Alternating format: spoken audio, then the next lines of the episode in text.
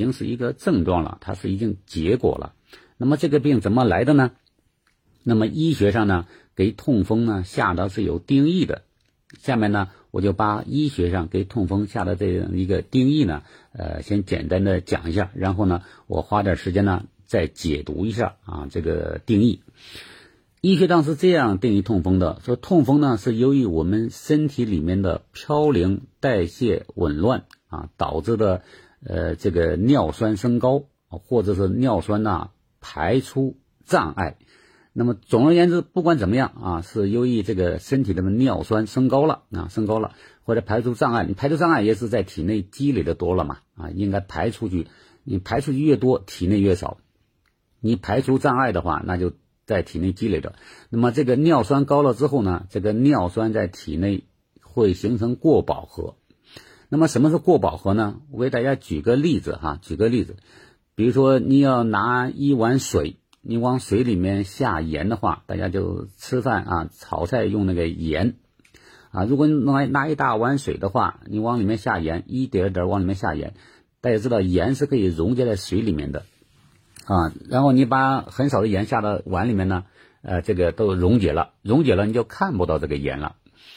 那么如果你继续往这个水里面下盐的话，啊，这个下着它溶解着，但是下到一定量的时候，啊，过多的盐，这个水呢就不能再把这个盐溶解了，那么这个盐呢，它就是以结晶的形式啊出来了，啊出来了。这样的讲的话，可能有有有有有有点不妥哈，我换一种表达方式吧。假如说这样，你已经是一碗盐水了啊，已经是一碗盐水。这个盐呢，里面有多少盐我们也不知道啊。但是你知道这是一碗盐水，也就是说，这个盐全部溶解在水里面了。我们肉眼是看不出来的，但是我们知道里面有盐。这时候呢，如果你把这个呃盐这个水呀，你比如说你让它蒸发啊，不停的蒸发，你或者你下面加温也可以啊，你晒太阳也可以啊，反正你自然放在那儿，反正水总是会蒸发的吧。那么当水蒸发的时候，大家知道水里面的盐是不会蒸发的，所以水越来越少、越来越少的时候呢，它能够溶解的盐就越来越少。那么溶解的盐越来越少的话，所以随着这个水分的减少、蒸发，所以就有一部分盐呢就以结晶的形式出来了。结晶的形式出来的，我们肉眼就可以看到了啊，这叫盐的结晶。所以我这样讲的话，可能比前面那样往里面加盐可能更合理一些啊。大家更容易理解一些。那么这就叫什么呢？这叫当水越来越少的时候，那么盐呢就形成过饱和啊，过饱和结晶出来了。那我们身体里面的尿酸啊，不管是由于它生成过多，还是我们的排出障碍，那么总而言之，这个总量增增加了之后呢，那么这个尿酸呢就有可能形成结晶，结晶。那么这个结晶呢就会沉积在我们的。骨骼上啊，尤其是关节的骨骼上啊，这个最容易沉积在关节的骨骼上呢，一般都是下肢，尤其是最下面那个大拇脚趾头沉积在骨骼上啊，甚至骨膜或者是肌腱啊，肌腱包括这个这个软组织等等。那么这个这个结晶呢，因为它是固体的，所以我们把它叫成痛风石，因为在医学的影像学上啊，可以看到这个密度很高啊，所以我们把它叫痛风石。那么不同的人呢，这个我说痛风患者已经痛风患者，这像形成痛风石之后，一定是有临床症状了啊，有临床症状之后，我们才叫一个痛风患者。如果没有临床症状，只是叫一个高尿酸患者啊。那么这个痛风患者他有了痛风石之后呢，呃，这个当然就刺激很严重，很疼痛，很很难受，绝大部分都在下肢。就会影响这个人的运动啊，所以一般会运动受限。因为这个痛风石呢，还会刺激这个组织器官啊，比如说这样这样骨关节上骨膜的地方啊，就会形成一些炎症反应，像红肿、热痛啊等等啊这种这种反应。那么这个呢，我们就把它叫成痛风啊，叫成痛风。所以大家呃根据这个定义就知道，这个痛风呢，它是一个呃来龙去脉的啊，这个逻辑关系是什么呢？首先。体内的嘌呤代谢障碍，那么那嘌呤代谢障碍导致的尿酸浓度增高，那么嘌呤代谢障碍导致的尿酸浓度增高，为什么嘌呤代谢障碍导致尿酸程度增高呢？因为嘌呤的在体内代谢的终产物就是嘌呤。啊，嘌呤，而这个嘌呤呢，在体内没法再重复利用了，一旦形成嘌，呃，不不是搞讲错了，刚才讲错了啊。这个嘌呤的代谢中产物是尿酸，一旦形成尿酸之后，这个尿酸在体内不能重复利用，只能当成废物排出体外。而尿酸排出体外的唯一途径就是通过小便，通过尿液排出体外。而尿液来自什么呢？来自血液的过滤。所以，如果尿液排除障碍啊，或者是这个太多了，排不了那么多，这个尿酸一定在血液里面就往复循环，往复循环。所以这时候抽血检查的时候，就可以检测到这个尿酸浓度比较高啊，所以叫高尿酸血症。那么一般人呢啊，这个尿酸的指标呢，参考着是四百二啊微摩尔以下啊，超过四百二以上，我们就叫高尿酸血症啊，是这样。所以这个。高尿酸血症呢，刚才讲了，尿酸呢就过饱和之后呢，就容易沉积在关节那个部位、软组织啊、筋膜等等啊，那么就形成这个呃结晶，结晶呢，呃我们叫做痛风石。那么这个痛风石呢，呃，在痛风患者身上大小不等啊，那那些对自己的健康不在意的，也没有很好的控制的，呃呃，没有一丁点健康概念的人呢。那么痛风石最大能长多大呢？最大能像鸡蛋那么大。大家想一想，那么硬的东西长在我们软组织那地方，甚至在那关节上，这个人得有多痛苦？所以就引起关节的严重变形。那么小的呢，像米粒那么大啊，米粒那么大。那么这是这个当这个过饱和的。尿酸形成结晶以后，形成痛风石以后，那一定有临床表现。这个临床表现就叫痛风。那么痛风刚才讲了，除了表现在我们的关节上，尤其是下肢的关节上啊，但下肢关节尤其是最下面那个大拇脚趾头那地方啊，但一这个但是一般都不是对称的哈，不是说一定要形成退风痛风之后，呃，两个脚趾头大拇脚趾都有，不是啊，它一般不对称。刚才讲了，因为。这个结晶啊，这个这个这个尿酸呐，它要通过尿液排出体外。大家知道，尿液是通过肾小球泌尿啊，经过肾小管的重吸收、重分泌等等复杂的过程，大家可以先不管它啊。那么，当高尿酸在肾脏肾小球那地方这个通过的时候啊，重吸收、重分泌的时候，它也可能在那地方形成结晶，就会破坏我们的肾小管和我们的肾小球，那么就会。影响尿液的这个分泌啊，尿液分泌的包括成分的变化，成分的变化，甚至因为它结晶啊，结晶是大家知道，那是一个很坚硬的东西，它会损伤血小管啊啊，损伤这个肾小球，造成肾小管的这个功能障碍，肾小球的功能障碍，那么有可能造成造成，比如说肾脏的水肿啊，最后呢会造成肾功能的衰竭。大家知道，我们肾脏呢，除了泌尿功能之外，我们肾脏还分泌一些激素，调节我们身体的血压。啊，大家知道有一种高血压叫肾源性高血压，啊，就是我们肾脏呢分泌一种激素可以调节血压。所以，当这个人如果他的痛风的结晶啊，痛风石这个结晶啊，在肾脏形成之后呢，那有可能造成肾肾脏的功能障碍。刚才讲了，会继发形成高血压。啊，高血压，而高血压本身呢，又会反过来伤害伤害肾小球啊，因为我们的肾小球是一个血管球嘛，所以高血压会再反过来这个损伤我们的肾小球。也就是说，当一个人这个痛风之后，如果他表现在肾脏上的话，那么这个肾脏呢就会进入恶性循环，恶性循环最后会导致肾功能的衰竭啊衰竭。所以这次痛风不是一个小事情啊，所以痛风的危害。啊，包括他的这个呃长期的慢性痛风啊，包括痛风的反复发作，对人伤害是很大的啊，它潜在的风险啊也是很大的，所以呢，我们叫预防痛风。那么下面呢，我就来讲一下我们如何预防痛风。刚才讲了，痛风已经是临床表现了，痛风已经是尿酸的结晶在关节、软组织、筋膜啊、肾脏沉积造成的后果了。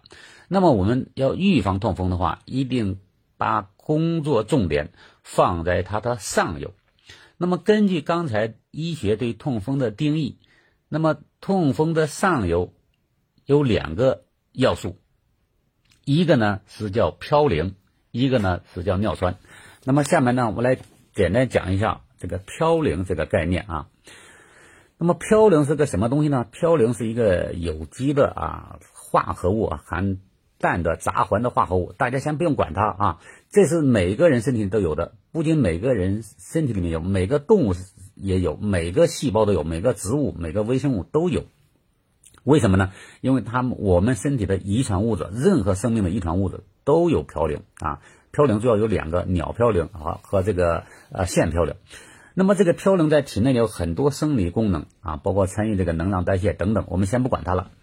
那么这个嘌呤在体内代谢完了以后，有一个代谢废物，这个代谢废物是什么呢？就是这个尿酸啊，尿酸呢必须得排出体外啊，这是这个尿酸是从嘌呤来的。那么嘌呤呢，刚才讲了，我们身体里面自己呃身体代谢会产生嘌呤，那么还有一个呢，嘌呤来源是什么呢？就是我们从食物中摄取来的嘌呤。刚才讲了，因为任何东西啊，只要是有生命的东西，不管是高等的人类啊，包括动物，包括植物，任何食物都是这个有生命的东西，所以都有嘌呤啊。所以我们吃的每一口饭都会摄入到嘌呤。你想消灭嘌呤不可能的啊！一个人如果你想消灭嘌呤的话，体内没有嘌呤的话，那么这个人也就没法活了啊。那么这个嘌呤呢，刚才讲了。我们每一口饭里面，食物里面都有嘌呤几乎哈，那么，但是不同的食物它的嘌呤含量是不一样的，含量不一样。刚才讲了，痛风是由于嘌呤代谢紊乱导致的尿酸增高或者尿酸排泄障碍啊。总而言之，不管是哪个原因，都尿酸多了，过饱和了啊，形成结晶了。那既然是嘌呤代谢的产物会产生尿酸，所以我们从源头上摄入。更少的嘌呤食物，那么我们体内的尿酸就不会升高，就没那么高，那么人就不会得痛风，就安全了啊。所以控制嘌呤的摄入，就是从源头上预防痛风。那么哪些食物含嘌呤相对比较高呢？啊，比较高呢？含嘌呤比较高的食物呢，主要是动物啊，这个肉类啊，肉类，尤其那红肉动物。啊，像牛肉、羊肉含嘌呤比较高，还有呢，就是动物的内脏含嘌呤比较高，啊，所以如果一个人想预防痛风的话，或者是你已经有高尿酸血症，你希望这个高尿酸不再继续增高啊，甚至想想逐渐恢复正常，那就要从饮食上，第一个呢，要限制红肉的摄入啊，尤其是动物的内脏啊，要少吃。那这是一大类，那么还有一大类是什么呢？还有一大类就是海鲜产品，海鲜产品啊，尤其是那个贝壳类的海鲜产品啊，包括深海的鱼，这个尿酸呃，这个这个嘌呤含量也比较高啊，也少吃。那么还有一大类呢是什么呢？就是这个菌类啊，菌类。那么菌类呢，我讲到菌类就讲一下啊，像咱们国家像这个云南那个地方啊啊，大家可能关注比较少，那地方呢，痛风的发病率是偏高的。为什么呢？第一个呢，大家知道，云南的那个天然的环境啊，有很多这个可食用的菌类啊，所以那个云南呢，这个食食用菌类比较多，而且呢，云南还有一种加工菌类的方法，是什么呢？这个菌类火锅喝这个菌汤啊，喝这个菌汤啊，所以这个呢嘌呤都比较高，所以发病率比较高。那么讲到这儿呢，这是我讲的呃嘌呤含含量比较高的食物的种类，大家如果想想预防。痛风或者已经有高尿酸血症的话，你要尽量少吃或者避免吃这个高嘌呤的食物。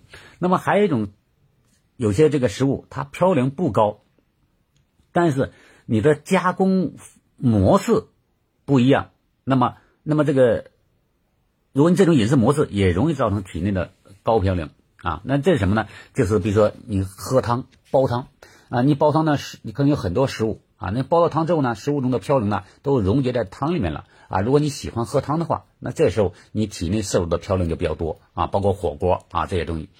那么还有一种饮饮饮食方式什么呢？就是不健康的，就是你喝酒啊，喝酒。那么喝酒呢，主要是这个，比如说啤酒啊，包括白酒也是一样，它会影响这个尿酸的排泄啊，尿酸的排泄。所以一个人想预防这个痛风，或者是想呃降低这个高尿酸的话。那么除了这个饮食结构之外，像呢酒类啊，也必须这个这个戒掉啊，戒掉啊，包括这个呃加工类的那种那种饮料啊，都要少喝，都要少喝。那么这是第一个，我们从饮食上，那么呃高嘌呤的食物就不要吃啊，不要吃。还有一个呢，就能够影响干扰尿酸排泄的啊那种生活方式，比如说饮酒啊，这个都要戒掉啊。这就这从源头上啊，我们采取这样的一个生活方式的改变。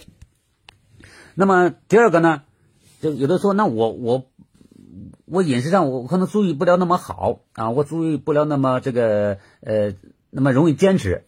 那么如果体内已经有高尿酸了，那怎么办呢？我能不能加快尿酸的排泄呢？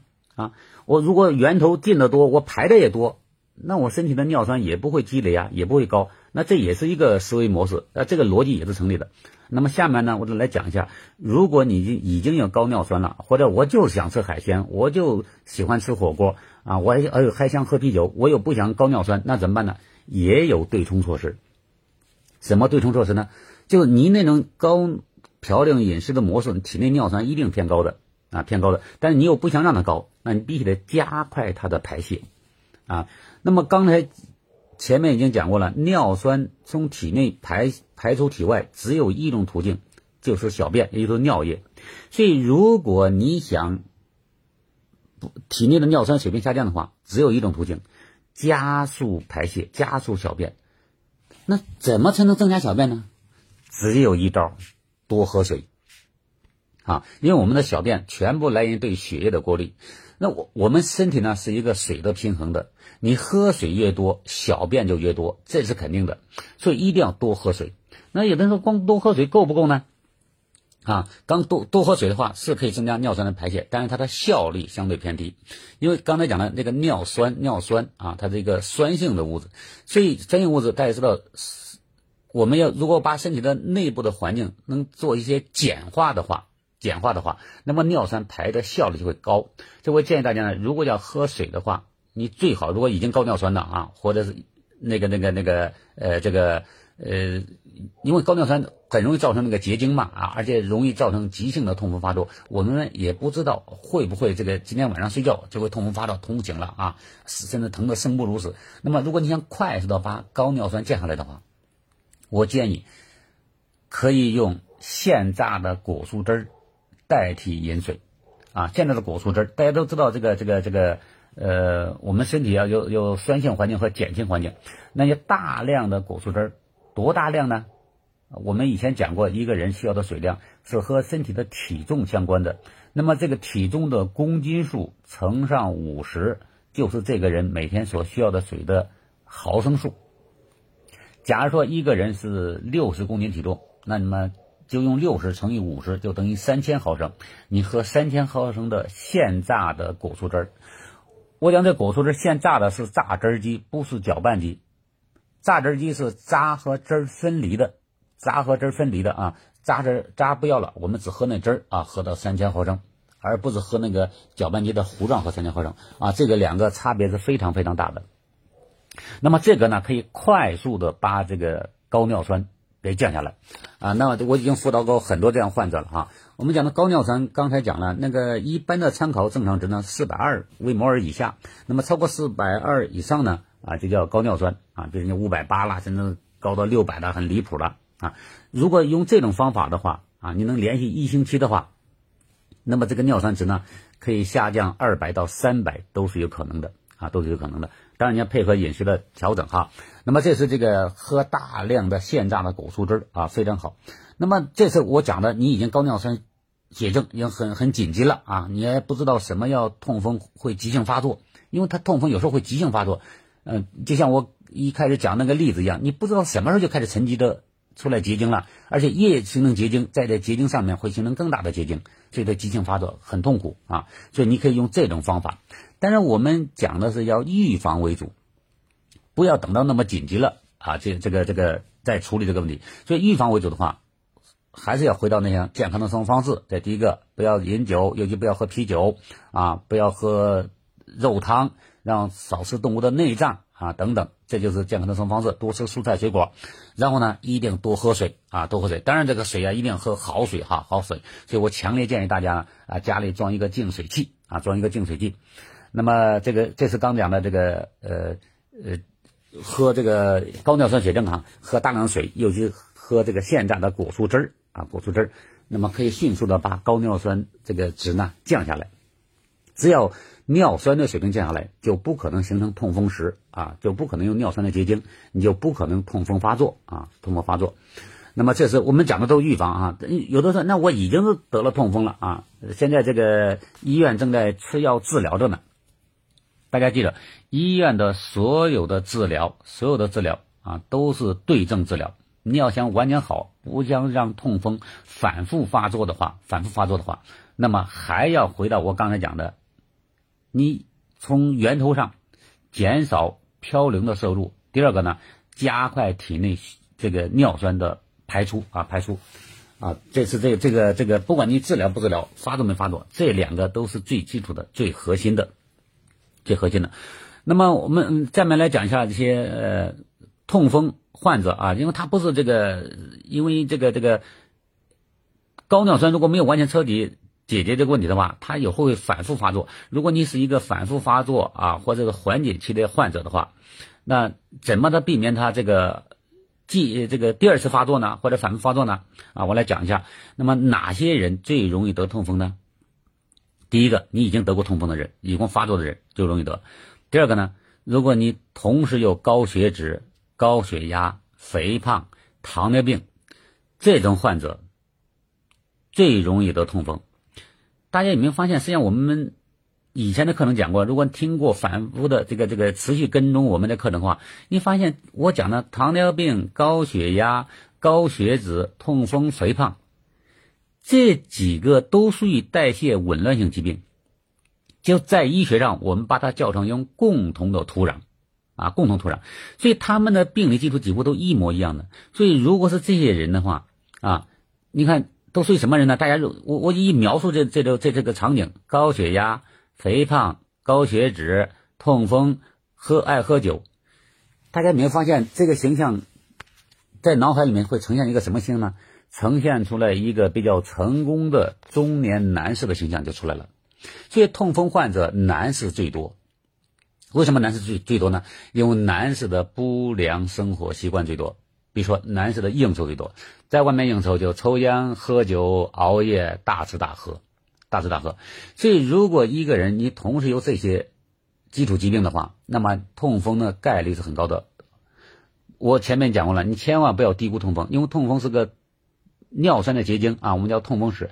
它不仅存在关节上疼痛、运动受限，因为它的排出的唯一途径是肾脏，通过尿液排出体外。说如果沉积在肾脏、肾小球、肾小管，影响了我们肾的功能，不仅会造成肾源性高血压。还有可能造成肾的水肿，包括最后的肾功能衰竭，后果是非常严重的，啊，所以如果是这个呃群体的话，这个画像的话，你这个中年男性偏胖，又喝酒又抽烟啊，就这个这个高血脂、高血压啊，那么你一定把体重就降下来，体重降了。这第一个，第二个，你的饮食方式一定要发生改变，发生改变啊。刚才讲了。动物的肉啊，就是红肉，包括内脏含嘌呤比较高啊，比较高，所以尽量少吃这个动物肉，包括动物的内脏。那么我们通过肉类摄入蛋白质，那怎么办呢？可以用这个像纽崔莱蛋白质粉来代替这个蛋白质的摄入啊，蛋白质摄入。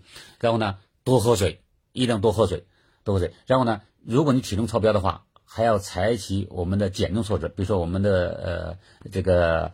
呃，瘦身计划啊，包括你如果肥胖特别严重的话，你想快速的降下来的话，啊，体重降下来，但是体重降下来之后，血脂也降下来了，血压降下来了，你可以用我们的细胞标准化，啊，当然这个细胞标准化我就不能再通过空中课堂再讲了啊，我们有具体的方案可以找这个我们身边的那些呃营养顾问呐啊，健康顾问啊，找他们要这个方案。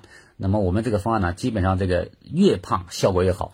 基本上在在一个月一个半月左右吧啊啊，你可以这个体重可以下降二三十斤啊。我们那个年前呢啊辅导了一个老师啊，他这个体重就超标比较严重，比较严重。我们用了细胞标准化的方案，那么他就我上周啊反馈到我这儿来啊，他一个半月时间，呃这个体重下降了这个十三公斤啊，二十六斤啊，非常开心啊，浑身的轻松。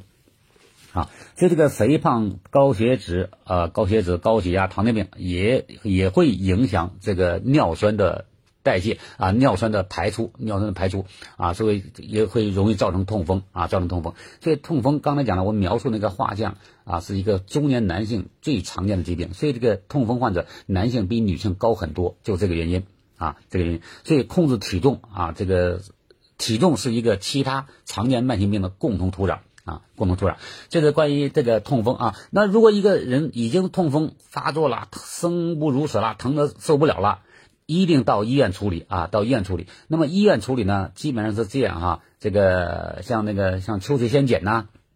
这一些药物啊啊，这些药物呢，呃，就是来简化身体的环境啊，然后加速这个这个这个呃尿酸的排出。还有一个呢，就是基本上都是止痛为主，因为你痛风一般发作都已经有结晶了嘛，结晶在刺激你了嘛啊，所以基本上都是对症治疗。所以如果已经发作了，该在医院对症治疗的时候对症治疗。你把我刚才讲的大量的果蔬汁加上啊，加上果蔬，你生活方式全部改不过来，那么这个只要这个尿酸水平。